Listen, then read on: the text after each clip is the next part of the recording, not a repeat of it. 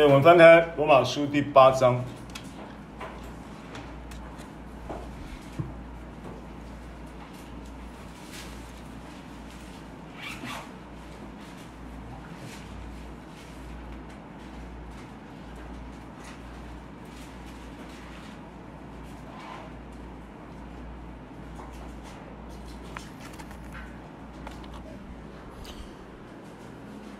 到四节啊，如今那些在基督耶稣里的就不定罪了，因为赐生命圣灵的律在基督耶稣里释放了我，使我脱离罪和死的律了。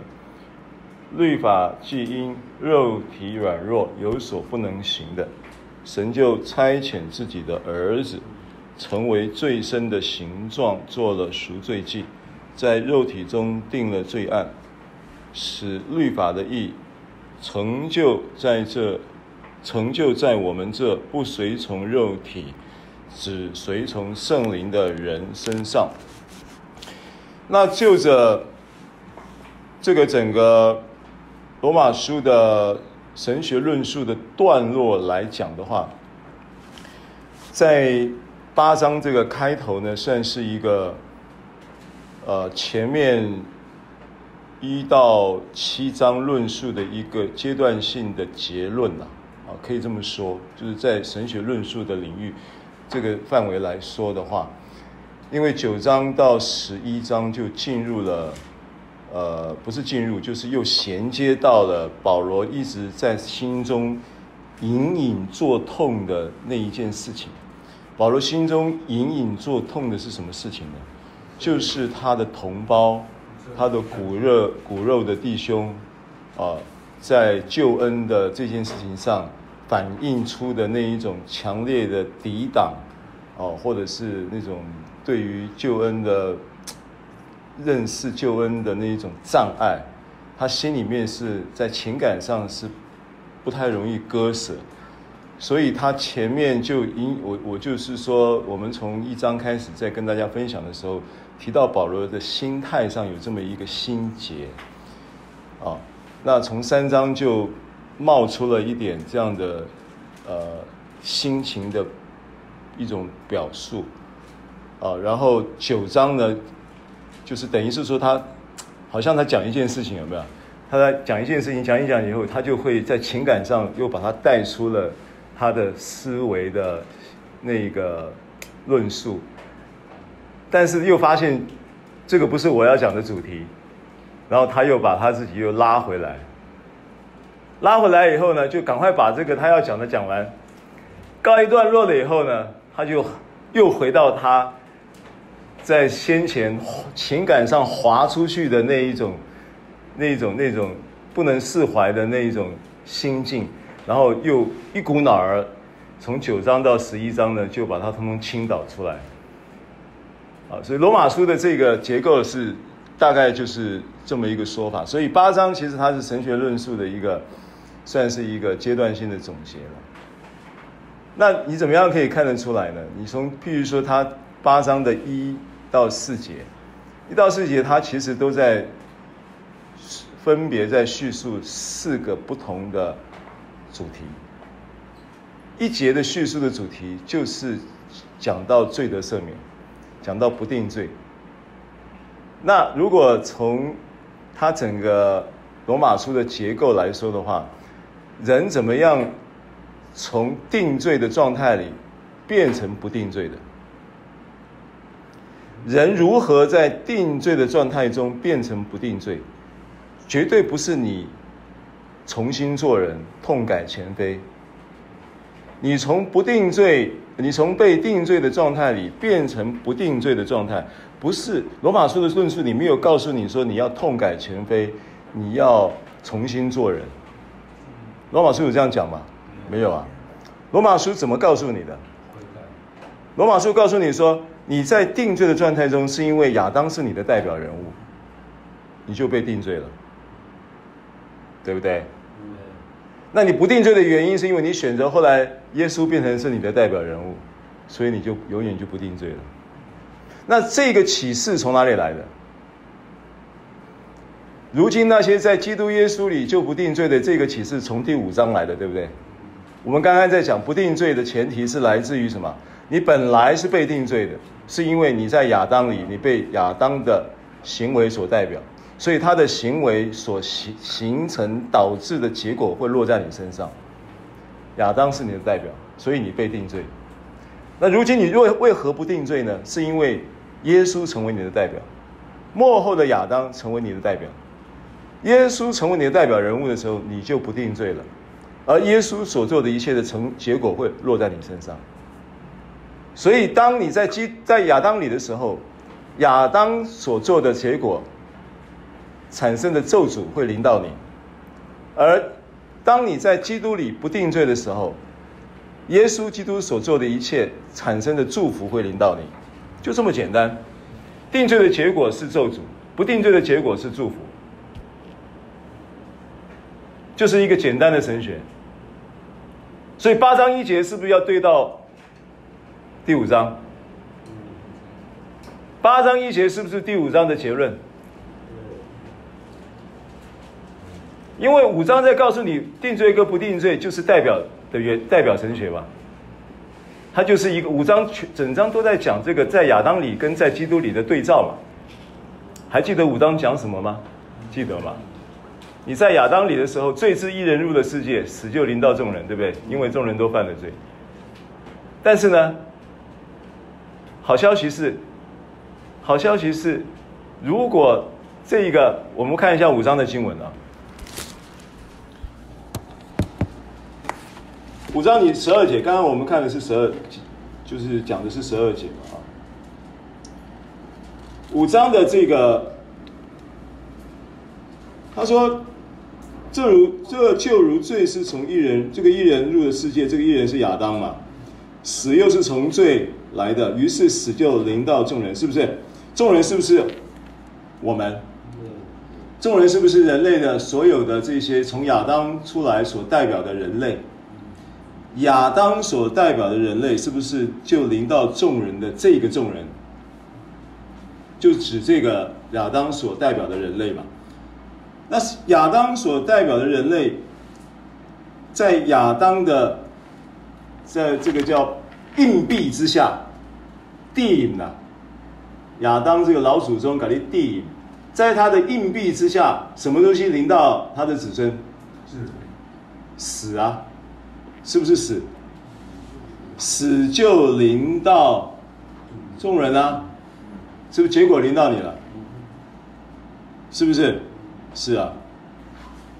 但是福音是什么？福音十五节，只是过犯不如恩赐。若因一人亚当的过犯，对不对？众人都死了，因为死都临到众人了嘛。众人就都死了，对不对？然后呢，问题有一个福音来了，这个福音带出一个何况，何况跟我说何况，何况神的恩典，何况神的恩典怎么样？与那因耶稣基督一人恩典中的赏赐，岂不更加倍的临到众人吗？什么东西临到众人？生命临到众人吗？什么东西临到众人？复活临到众人嘛？因为众人都死了，怎么办？死了就没搞头啦！死了你就一你就你就因为死他的意意义，除了除了这个灭亡的意义以外，死的意义其实是一种隔绝嘛，是一种跟生命分离的状态嘛。当一个人跟生命分离的状态里的时候，他用什么东西都没没办法。你用很多很多很多很多替代叫做山寨版的生命产品，也没有办法填补生命的缺失啊。死死人死在状态上的定义是死的终极定义是灭亡，没有错。可是死的这一个生命状态的定义是与生命分离。当人在死的状态里，就是与生命分离的状态里的时候，他会想要极力的注意，他会极力的想要倾其全力的想要去招聚原来在没有与生命分离的状态里的时候的荣景，他想要去招聚，想要去追求，想要去抓夺，想要去网罗，原来还没有临到死，还没有临到人类的时候的那种感觉，他想要寻找快乐，他想要寻找盼望。他想要寻找、寻寻觅觅的追求永恒的爱，可是他会发现他在死的状态，就是与生命分离的状态里，他无能为力，他遭拒，倾其全力，终其一生也无法把他失落的这些东西招聚起来，直到他遇见耶稣，就好像亚当，直到他的皮衣被换掉，本来是。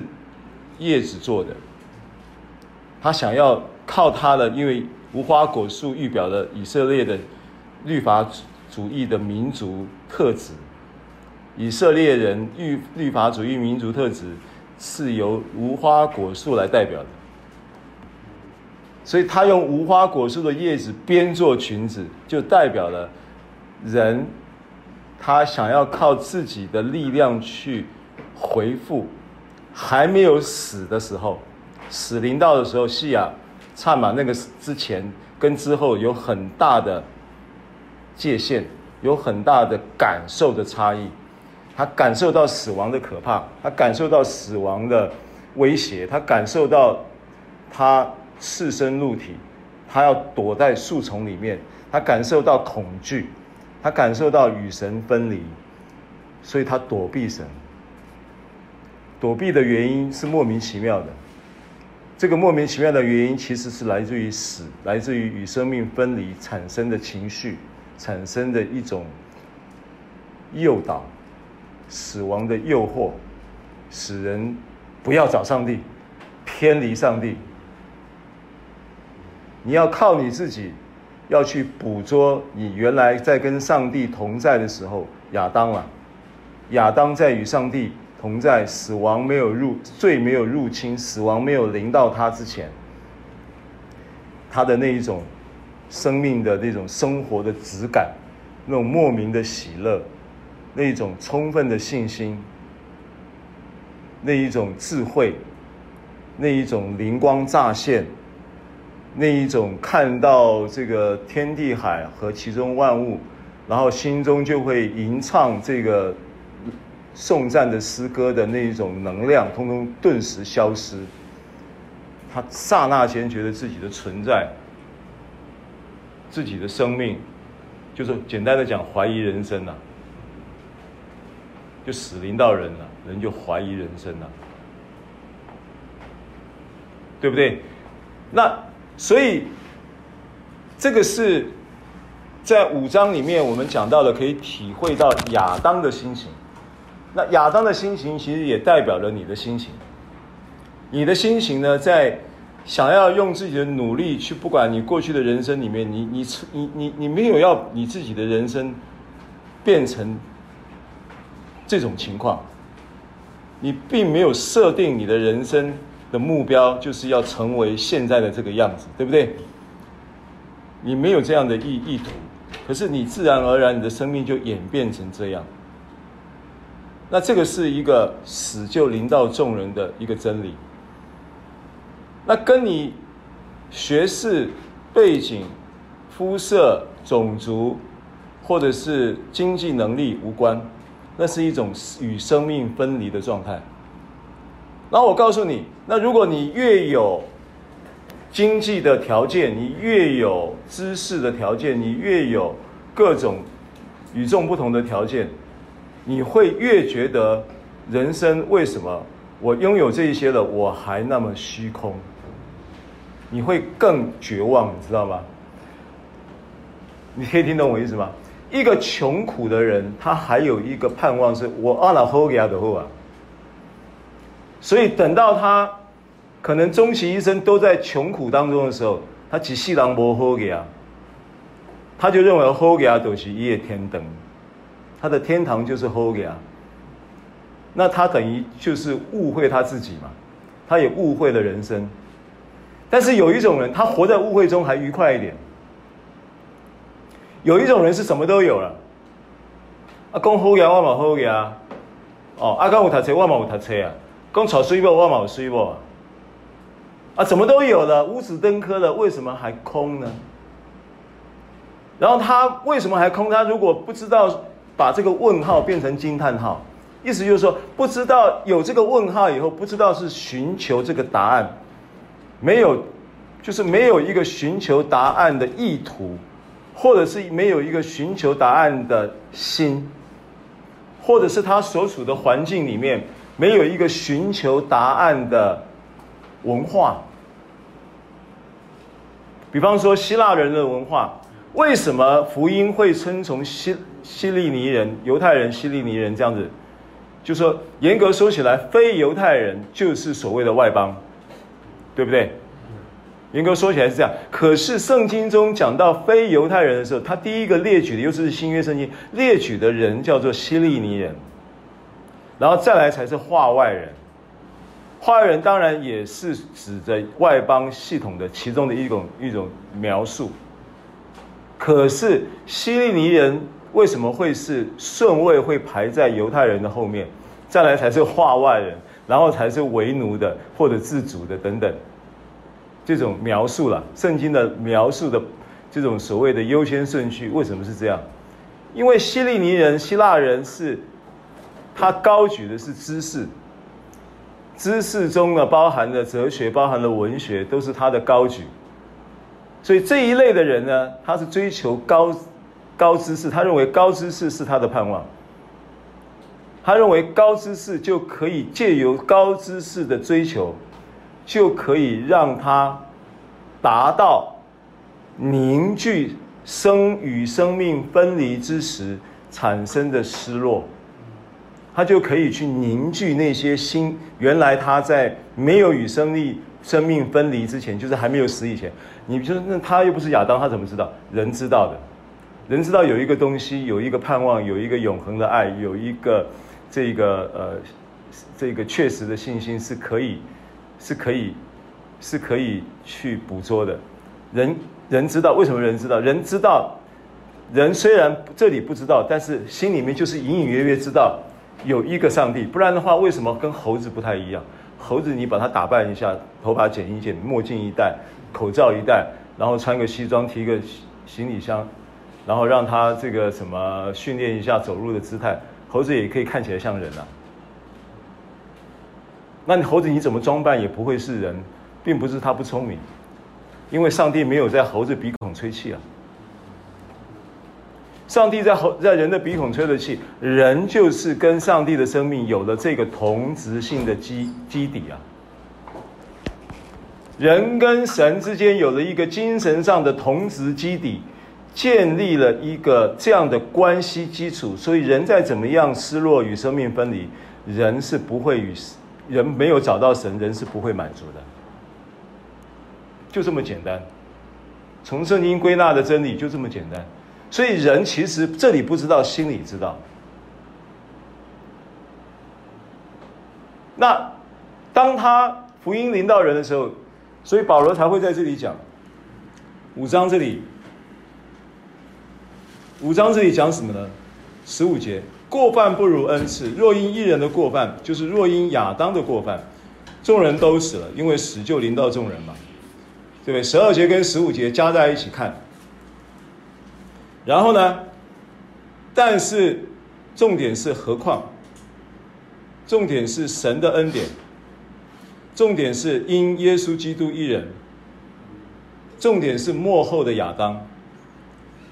这个人恩典中的赏赐，恩典中的赏赐，跟我说恩典中的赏赐，恩典中的赏赐，意思就是说，恩典基本上它的核心意义，恩恩典的神所设立的这个所谓施恩的法则，那神所制定的这个恩典的核心的。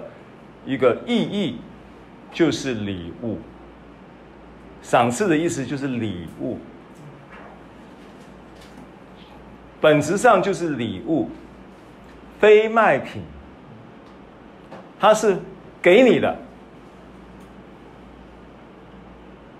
礼物。有的人啊，就譬如说，你今天到百货公司去买了一个电熨斗，一个现在不是熨斗有那种有那种那个蒸汽的那种专业熨斗，有没有？你就挂着使使就好了，就不用什么又要搞那个什么，对啊，那个板子啊，然后在那边弄半天，不小心滑手机滑了忘了还焦掉，对不对？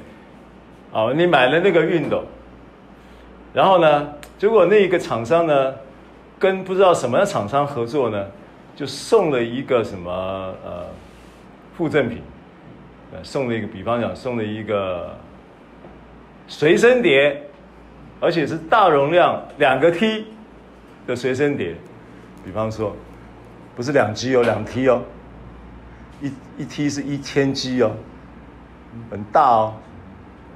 是吧？结果你正好需要一个随身碟，可是你不需要那个熨斗。没有，我是说，你买回来以后，你附赠的那个那个随身碟被你的弟兄看到，你弟兄就说：“哇，我正需要这个随身碟。”那你你你你是哪里买的？结果没有，市面上没有人卖两 T 的随身碟。只有买了这个熨斗才会附赠这个随身碟，所以对不起，你要付钱买这个随身碟也没得卖，因为它是正品。那你要怎么办呢？你要怎么样才会取得取得这个赠品呢？你要相信接受耶稣基督，让他成为你生命的代表人物。所以，如今那些回到罗马八章第一节，回到八章第一节，所以就不定罪了的条件是什么？本来是在定罪的状态里，后来变成不定罪了，对不对？就不定罪了。八章一节的下半节是不是这句话？就不定罪了。请跟我说，就不定罪了。就不定罪。就不定罪了的前提是什么？就是上半节啊，在基督耶稣里啊，在基督耶稣里就不定罪。那什么叫做在基督耶稣里？就是让耶稣的生命来代表你啊。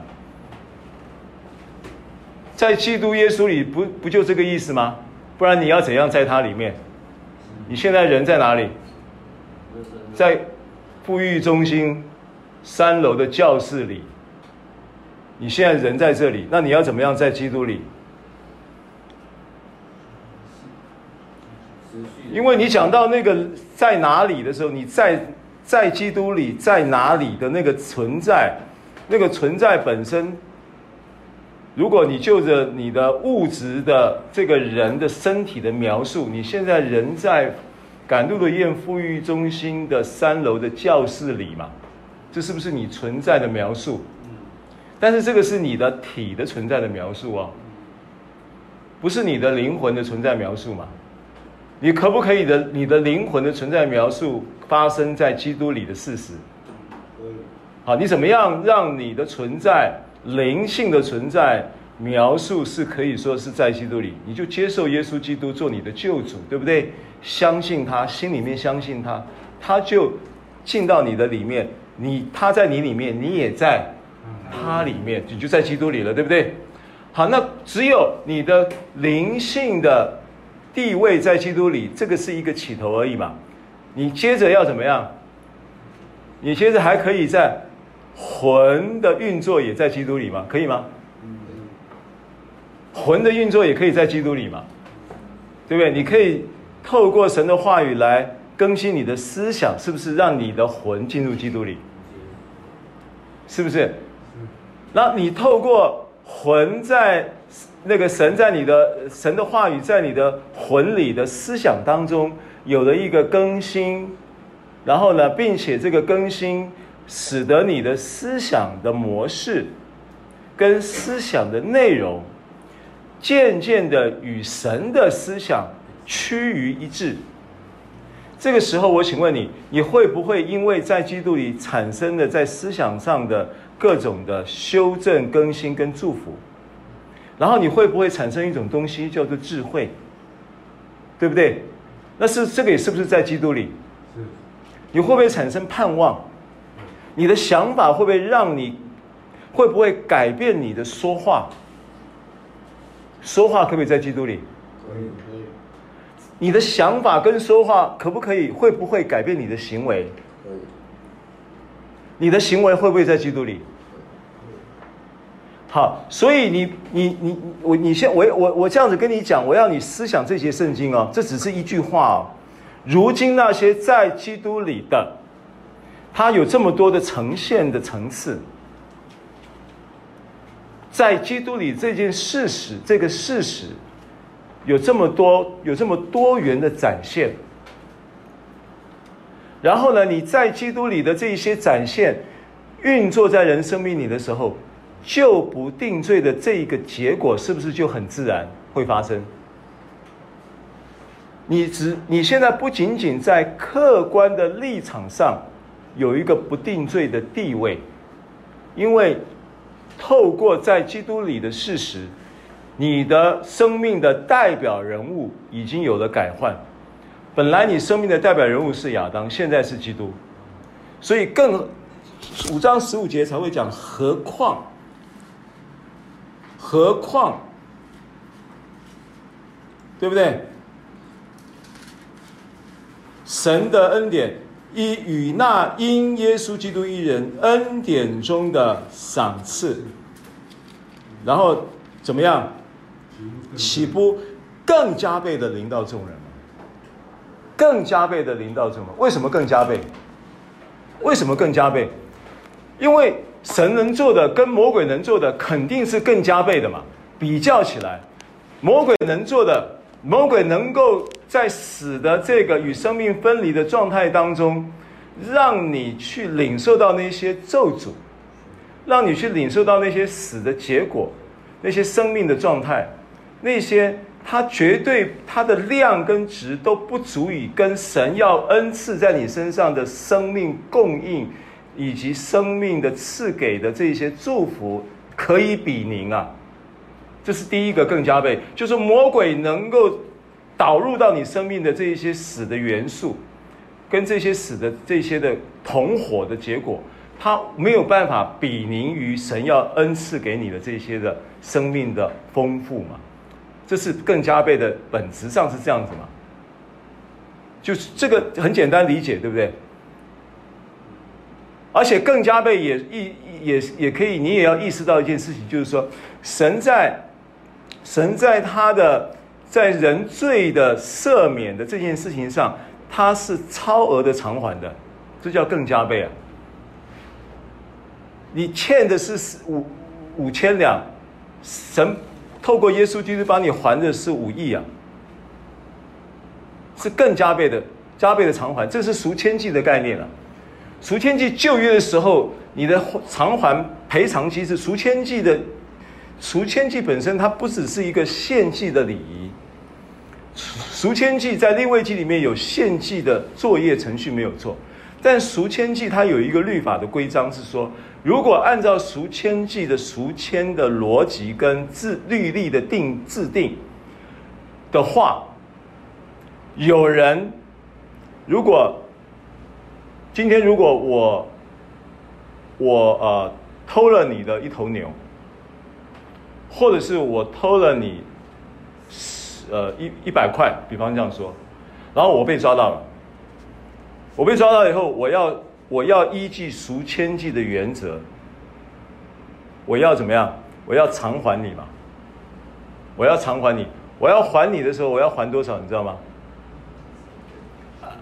因为我你我跟你我偷你一百块，一比四，我要还多少？赎愆祭。我现在不是讲的，不是讲那个，不是讲那个那个那个我五倍偿还的。那个那个概念，赎千计是多还百分之二十，赔偿的时候多赔百分之二十。这是旧约的律法。在旧约的时候，那耶稣基督他就预表了赎千祭，就是我还你的时候，我要还一百二。如果我要我要赔偿，这个赔偿的作业原则是要多加两成。这是赎千祭的律例。那赎千祭的律例的这个意义呢，只因为所有的祭物都预表基督。基督他是你的什么祭？凡祭。赎祭、平安祭、赎罪祭、赎愆祭，这五个祭都是预表基督。单指赎愆祭的预表，就是预表了基督超额的偿还。虽然旧约只有百分之二十，但是到了新约是加倍的，是更加倍的。为什么是更加倍的？为什么？到底是加几倍？到底是加几倍？没有办法制定倍数的数额，为什么？因为无限。为什么倍数的数额无法定？因为因人而异，因着你的信心所领受的倍数超额的量不等。你的超额可能是复活，你的超额可能只是感冒得医治，听懂我的意思吗？每一个人情况不一样。所以到了罗马书五章，在讲到加倍的超额偿还的时候，更加倍临到众人的时候，他没有讲加几倍。OK，所以为什么什么三十倍、六十倍、一百倍到底是啥意思？你不用去管它三十、六十、一百，不用去研究那个三六十，不用研究那个三六九，那意义不大。重点是在告诉你，你可以是三十倍，你也可以是六十倍，你也可以是一百倍，你也可以一倍都没有。但实际上，神的。制定的这一个，这个祝福的超额，不定罪赎愆赎罪的超额都是无可限量，不可以限量，Amen。好，所以罗马书八章一节这一节圣经，它在神学的结构上就对到了什么？对到了罗马书第五章哦。这样讲清楚了吗？听明白了吗？如今那些在基督耶稣里就预就是选择了，原来亚当是你生命的代表人物，现在基督耶稣是你的代表人物，所以你原来是在亚当里，所以现在你是在基督里，而这个在的存在还有层次，不是只有物质身体的存在，我们这存在概念是物质的概念，但是这边讲的存在是从零开始。到你的魂、思想、情感、意志、说话、行事都可以在基督里。那如今那些在基督里的就不定罪了。如果从这样的逻辑去推理到，从在基督里的层次，去推理到不定罪的层次，也会有三个层次哦。一个是零的层次，就是你从。在基督里的那一个客观的真理的事实，然后你不再有一个灵里，在灵里面已经完全没有瑕疵，毫无缺陷，对不对？在神的眼中，是不是？那是在灵的领域里面。所以你在基督里有灵的层次，对到不定罪也有灵的层次。然后你在基督里有没有魂的层次？有。所以你不定罪一样有什么？魂的层次哦。那是魂的层次的不定罪是什么概念呢？就是你有一个不定罪的思维啊。你有没有一个不定罪的是一个客观的真理的立场？有没有？有吗？你有一个客观的不定罪的一个真理灵性的真理立场，对不对？可是你还是在生活中有很多定罪的思想，对不对？表示你的魂也需要有一个。基于在基督里的魂的一个地位的跟立场，然后对到你在生活中有一个魂里不定罪的更新跟事实，对不对？这是不是层次？接着是不是有体的不定罪？什么叫体的不定罪？就是你的说话跟行事哦。我跟你说，如果今天你不是看到不定罪是这个层次的话，你还很容易活在定罪里面。甚至你有很好、很好、很好的行为表现是不定罪的行为表现，可是你心里还是定罪人的，你心里还是定罪自己的，那个不是这里讲的不定罪。这里讲的不定罪是灵魂体，所以你宗教只搞只搞行为，对不对？行为主义、律法主义只搞什么？只搞你说话形式。哎，不能这样讲，不能这样做，不能这样的。然后每一个人呢，你可以从一个是很好的行为规范的团体。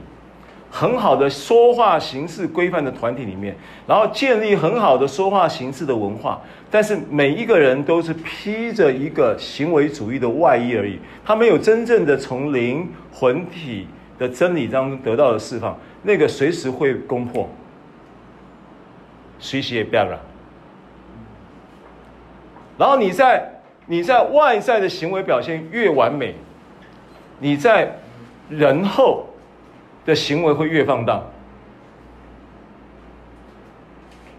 可以理解吗？这是人的心，这是人哦。你肉体是这样子的，肉体的表现它不会是只有坏事，肉体也有好事，要靠自己完成什么事情，达到那个标准，要聚集生命的元素，因为人在死的状态里，在与生命分离的状态里。所以他要刻意的、极力的去凝聚他在没有死、没有与生命分离之前的那些美好的元素。他想要极力去招聚的那个过程当中，那个是那是好的。可是那个东西如果弄出了一个叫做宗教的袈裟在那里，在那个地方，他外在的行为说话可以有一个样式，可是当他背地里的时候。会有两极化的，因为他没有办法平衡呐、啊。这个是人的肉体的两极的现象。好，那所以回回到这个罗马书八章一节，你理解到这节圣经说，如今那些在基督耶稣里的就不定罪的这一个神学论述的背后。如果你要去了解它的经义，你必须对到五章，你要回去复习那个五章的话语。我刚刚用两节圣经是十二节跟十五节来跟你说明这一节圣经它背后的经义是这样子。All right，好，那接着你看第二节，八章二节，八章二节说，因为是生命圣灵的律，在基督耶稣里释放了我，使我脱离。罪和死的律了，对不对？那这一节圣经呢，在神学论述上，它必须要对到什么呢？对到罗马书六章，就是八章一节对到五章的要义，那八章二节就对照六章的要义。那六章的要义到底在讲什么？还记得吗？罗马书六章的要义要讲什么？用两个字来告诉我。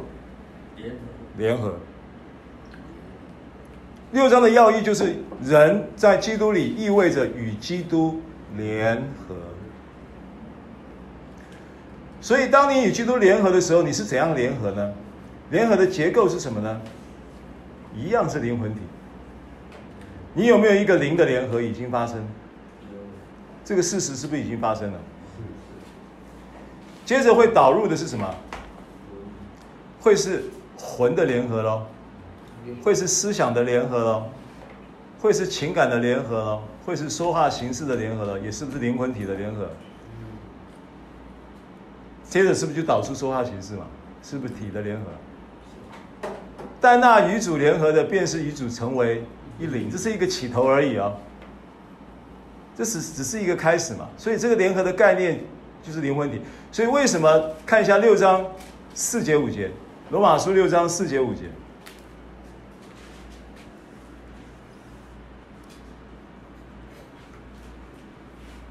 罗马书六章四节五节。他这个联合怎么发生的呢？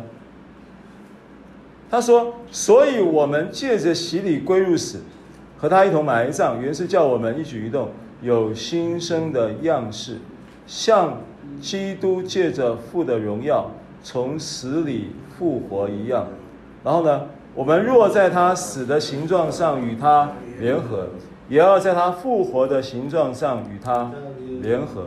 所以罗马书这里讲到的一个联合的概念结构，我们刚才讲到联合的界面啊，界面是灵性灵魂体的联合，对不对？这是联合的界面，你跟基督生命的联合之也也是一样灵魂体的概念。但基于这个联合的界面，它有一个结构，这个结构的真理是非常重要的。这个结构真理就是你已经借着洗礼与他同死，并且也借着洗礼归入死之后呢，就能够产生一个归入死之后的状态，叫做与他一同复活。所以你在他死的形状上与他联合，也要在他复活的形状上与他联合。好，那这个概念，这个真理的概念，你掌握住以后，你再来看第二节。第二节八章二节在讲什么？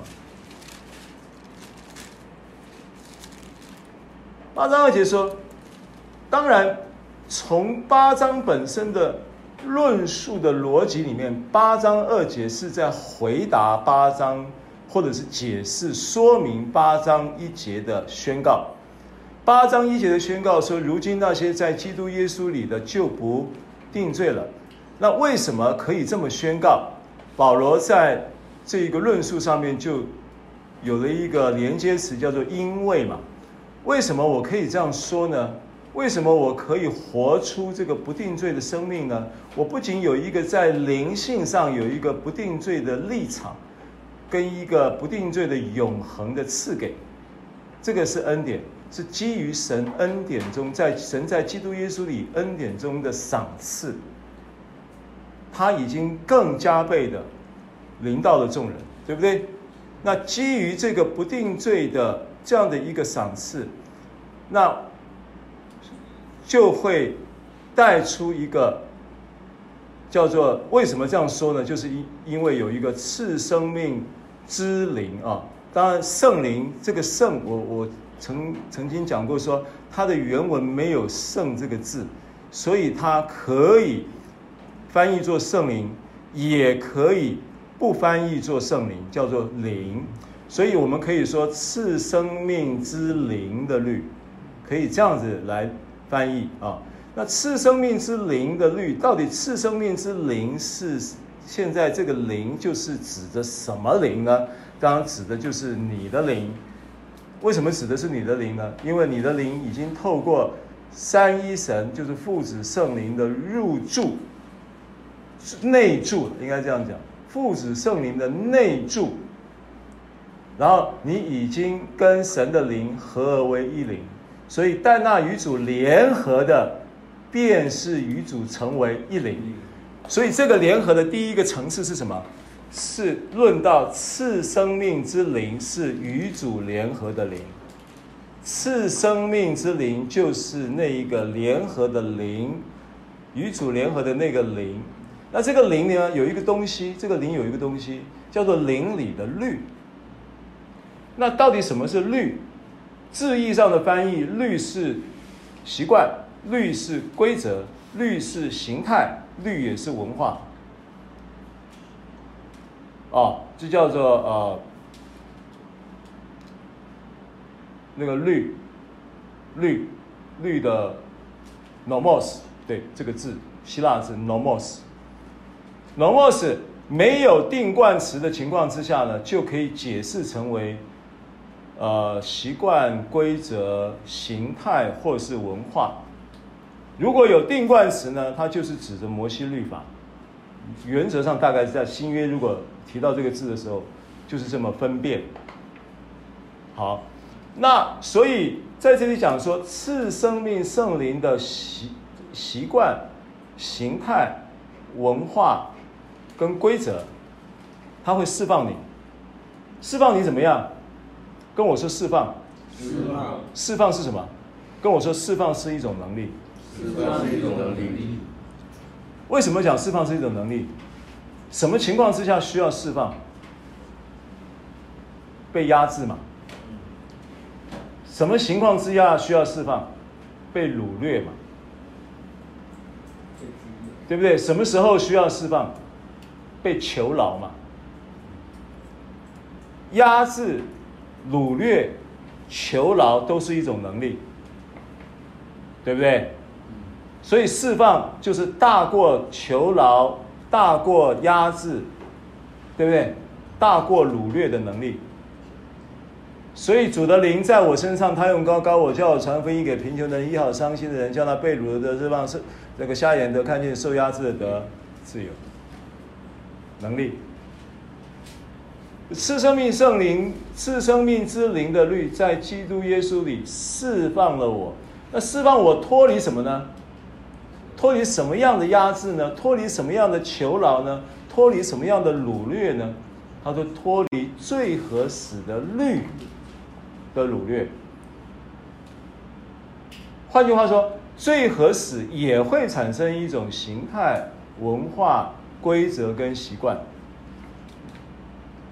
好，那从字义上来解，它的逻辑就这么说一句话，比方这样说：如果你有一个坏习惯，叫做最合死的律，最合死的律，基本上我们可以把把它理解成坏习惯，因为律是习惯嘛。可以这样理解吗？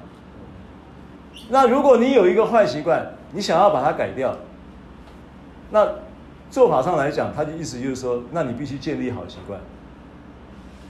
所以改掉坏习惯最好的方法是什么？建立好习惯。如果你没有建立好习惯的概念，这叫积极性的概念，你的坏习惯是改不了的。啊，比方说我要戒烟。这是好坏习惯要好，烟是个坏习惯嘛，对不对？那你要戒烟，那你要戒烟的话，你单纯就要讲戒烟的话不太容易。那你要怎么样才能够建立戒烟的习惯？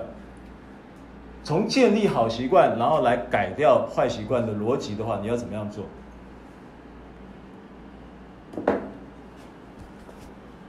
我举个例子了哈，每一个人不一样。我举个例子，我举个例子啊。我开始建立跑步的习惯。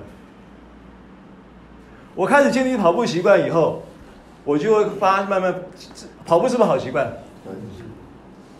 那跑步这个习惯会让你产生什么？会产生第一个，对，当然会有多巴胺。然后产生什么？会让你产生一种意识，就是说，我亏那里穿玫瑰。我的心肺好像有问题啊？为什么我原来三千五千当兵的时候都没问题？每天早上跑五千呐，我当兵的时候，每天早上跑五千呐，现在跑五百就很喘呐。你会意识到哇，这样子不行了，我的心肺这样子要多操练的。那你越操练，你越吸些新呼吸新鲜的空气，你越分泌多巴胺，你越觉得那个烟怎么抽起来越没味道。这个逻辑可以通吗？如果有一个天天晨跑的人，你让他建立抽烟的习惯，其实是不很难的。我跟你讲，不容易。为什么？因为他跟他的习惯开始在抵触了。他的身体会，他的身体会有讯号发出来的。好，我再举个例子啊。有一种东西叫精力汤，知不知道？精力汤有很多种做法，对不对？有的人喝觉得很难喝。有的人喝觉得很好喝，我问你为什么？是那个人的问题。为什么有的人喝觉得很难？哇、哦，这个是很怪味道啊！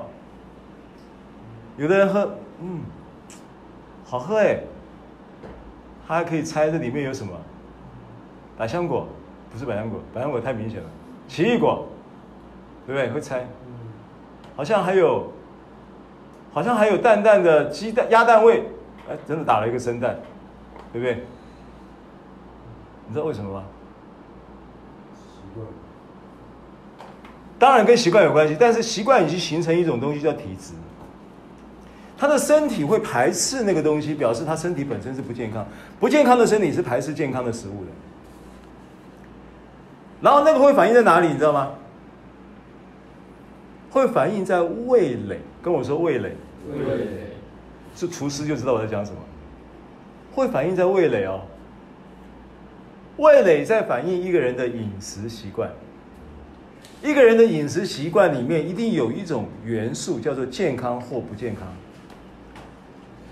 所以，当你的味蕾已经被健康的饮食喂养、然后培养出一种味蕾，你能够辨别什么东西是好的，什么东西是不好的，让你再去喝那一些含糖饮料的时候，你会很痛苦。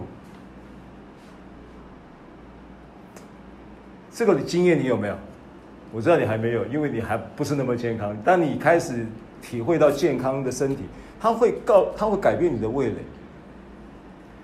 味蕾是什么概念？味蕾就是你的口味。好，那如果你今天你的味蕾本身它就是饮食上有口味，我问你，饮食概念只有进去嘴巴里叫饮食吗？有没有某种话语也是一种饮食？我得着你的言语，就当食物吃了。你的言语是我心中的欢喜快乐，所以话语是不是饮食？是不是饮食概念？那为什么你听牧师讲到你会打瞌睡，或者是你听牧师讲到你会很兴奋？这跟你的味蕾有关系哦。如果你今天听到已经听到没味道，那你味蕾已经有问题了，你要去祷告改变味蕾。听懂我的意思吗？因为你里面已经有东西是不不接受健康食物的，你排斥了。你要有这样的意识啊。好，所以当我们看到这个经文讲到说，那些这个因为赐生命圣灵的律，在基督耶稣里释放了我，使我脱离罪和死的律，你就要先有一个概念。这个律本质上呢，它其实在讲的就是一种因着生命的节奏跟生命本身的数值跟规则，会产生一种习惯，或者是文化，或者是一种形态。那这个东西其实是让你不自觉的在生活中对生活的人事物会有自然的叫做啊、呃，叫做反射。行为反射的意思叫做本能反应，跟我说本能反应。本能反应。换句话说，恩典的原则是让你建立新的本能机制，带来新的本能反应，这就是二姐要讲的事情。而律法之下，就是告诉你要遵守规则，要靠行为。但是行为跟遵守规则，会是你在恩典的原则、规则、文化、形态跟习惯中建立了那一个本能之后，而会有一个高标准的本能反应，这才是生命。这个就是次生命圣灵的律要建立的东西，听懂了吗？次生命圣灵的律。它有一个生命的本质，这个本质会透过这一个人的信心灌注到人生命里面，成为一个新的生命的磐石跟基底。这个新的磐石跟基底，成为你生命新的房屋建造，新造的人嘛，新的房屋的建造。因为保罗说，我们建造房屋是用金银宝石，不是用草木合接嘛。草木合接就是靠行为嘛。靠肉体嘛，金银宝石就是靠三一神嘛。金是预表神的圣洁嘛，银是预表指耶稣基督的救赎嘛，宝石是预表圣灵赐生命的运作嘛。金银宝石是预表父子圣灵。现在父子圣灵、金银宝石都已经在你的灵里面了，跟你的灵合而为一，成为一灵，这就是联合的精义。不然联合被连特别合。啊，联合什么意思？啊，联合之后又怎样？联合阵线就可以联合抵御外侮，是不是这个意思？联合市场就可以垄断，是这个意思吗？也不是。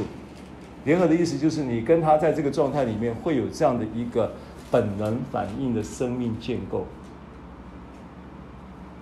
所以赐生命圣的律，在基督耶稣里释放了我，使我脱离罪和死的律。这是第一个概念。第二个概念。律本身它也预表一种驱动力，跟我说驱动力，驱动力，不然他就不需要再讲说，因为这个话它不是一般的所谓的人的常话，人的常话没有这种东西嘛。人的常话会怎么说？人的常话会说，因为赐生命之灵在基督耶稣里释放了我，使我脱离罪和死。这叫人的常话。为什么他不这样说？为什么他要说？因为赐生命之灵的律，在基督耶稣里释放了我，使我脱离罪和死的律。为什么他不说？因为赐生命之灵在基督耶稣里释放了我，使我脱离罪和死就好了。阿们都告不呢，这样就好了啊。干嘛会给解律被冲响？注意。关键在驱动力，跟我说驱动力。驱动力，你生命需要力量，你生命不是需要知识，你不是无知，你是无能。所以如今那些在基督耶稣里的就不无能了。他就一直在讲能力的问题啊。罪和死是不是有能力？是不是有能力？啊，你看七章十九节，七章十九节。故此，我所愿意的善，我反不做；我所不愿意的恶，我倒去做。好，这个是不是保罗的经历？好，这边在这边在讲的一个东西，我所愿意的善，我反不做，表示什么？表示他没有能力去做该做的事，对不对？我所愿意的善，我反不做，意思是不是这样？我没有能力去做该做的事。我没有能力去做该做的事，这叫什么什么什么样的律？你知道吗？我没有能力去做该做的事，这叫死的律。我都得有应该做的东西，我得跟他吸朗磨烂。然后下一句说什么？我所不愿意的恶，我倒去做，就是有一种能力使得我一滴搞傻为他傻鬼。一直往那里推，就是那是我不愿意的，但是我就一直偏偏去做，表示有一个能力在后面什么，驱动我，一直去做我不要做的，我不要，我不要，我不要再吸了，我还是去吸，我不要再喝了，我还是去喝，对不对？那个能力叫什么？罪的律。你看到背后有能力吗？七章十九节再看一下。两句话，上半句在告诉你死的律，下半句在告诉你罪的律。罪和死的律就指的一种文化能力形态跟规则，而这一个文化能力形态跟规则以及习惯，它是有一个驱动力在那里驱动的。它是这么来的。十九节是不是答案？那这个问题要怎么解决呢？当然要从这个，你如果发现问题在于能力的问题，你就要从能力的着眼点去解决喽。所以回到我们八章二节讲的逻辑，就是开头就告诉你说，二节这句话的白话的一个说法就是，如果你要改掉坏习惯，你必须先建立好习惯，你先不要去管那个坏习惯，你不要聚焦在那个坏习惯。你不要又是啊，我怎么又这样啊？我怎么又来？我怎么又？你麻烦了。第七章就是啊，我怎样，我怎样，我怎样，都是我。七章就是太多的我，才会导致我真是苦啊。如果你都在我身上，你就苦了。所有的弟兄，你去看，你去旁观一下。你有时候看到一些弟兄的状态，你要回，你要你要理解到，神也透过他某一些情况会对你说话。就是那个我太多了，你知道吗？我感觉，我认为，我知道，我以为，我怎样，我怎样，我我到后来就我真是苦啊。保罗也是这样的嘛，保罗也没办法跳脱的。保罗何等人，对不对？知识分子，对不对？保罗厉害了，保罗也跳脱不了那个我所带来的我真是苦的结果。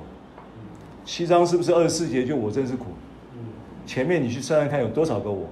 十二节到十五节有十二个我。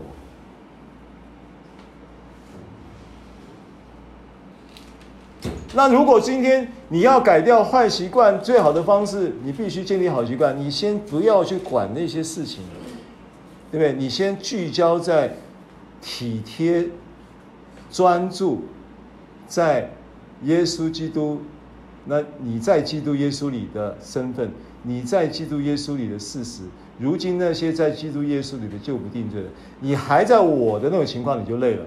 你如果碰到问题的时候，你说我在基督里，哈利路亚，我不定罪了，我是公义，我是圣洁，我可以在基督里。为什么我可以这样做？因为赐生命、圣灵的律在基督里会释放我。就是每一次都会成为一个你转向神，去意识到你在基督里，你已经蒙恩了，你已经不定罪了，你已经在神面前你有了这样的地位了，你充满了神在这件事情上面给你应许永生的盼望，你也知道罪和死的律的。那能力的强大，但是你更相信他要更加倍的透过耶稣基督恩典中的赏赐，要更加倍的能力跟祝福会临到你。这个信念你能够不断的去持守它，持守它，持守它。每一次的软弱，每一次的障碍，每一次的那一种呃，在生活中的挑战，或者是肉体中的软弱的提醒，它都让它成为你生命。去更多、更强、更有力的去抓住应许的按钮，更去意识到你在基督里身份的按钮。这样子操作，这就是二节讲的精意。你在基督里，你已经与主联合，你已经与他成为一灵。你的生命会在基督耶稣里，会在这样的模式里面，渐渐的去建立新的一个运作模式。这个运作模式，它会带来强大的能力，更加倍的临到你。这样子想，这样子去操作。八章二节，我们再读一次来。再读你会有不一样的感觉。行，因为是生命圣灵的律，在基督耶稣里释放了我，使我脱离罪和死的律了。好，今天我们呃，就说这个段落是到四节啊，但是我们。呃，还是停留在一节、二节，呃的一个教导，啊，盼望就是，因为我我我一直跟神祷告，因为八章一到四节是非常非常非常非常非常熟悉的经文，而且我光是在这里讲一节、二节，一节到四节，连今天跟上一次加起来的话，光是这个专题一到四节的专题就已经讲了十几讲、十几堂课了。我这跟神祷告，就是要给我新的启示，给我新的东西，来分享给大家。所以感谢神啊，这一两堂课都有新的启示，在讲的、在分享的时候，圣灵就会启示。啊，所以我会相信说，神会透过这几堂课，很重要的课，这几堂课，如果有请假的，请他回去重听，因为跟以前讲的是不一样的，会帮助到你们，啊，更。具体的去掌握到这些真理，让自己生命得祝福。我们来祷告，好不好？啊，那个佳明来，佳明带我们做个结束祷告。好，慈爱天父，感谢你，让我们今天在牧师的授时中都有所得着，让我们在读罗马书的时候可以得到罗马书的精髓，因着信本持于信，让我们在信心里面，在为我们的磐石上。扎下了根基，越扎越深。求主纪念我们的谦卑，求主感念我们的顺服。今天感感谢牧师的信息量，希望各位弟兄都得以消化。如此祷告，奉主耶稣基督得胜的名。阿门。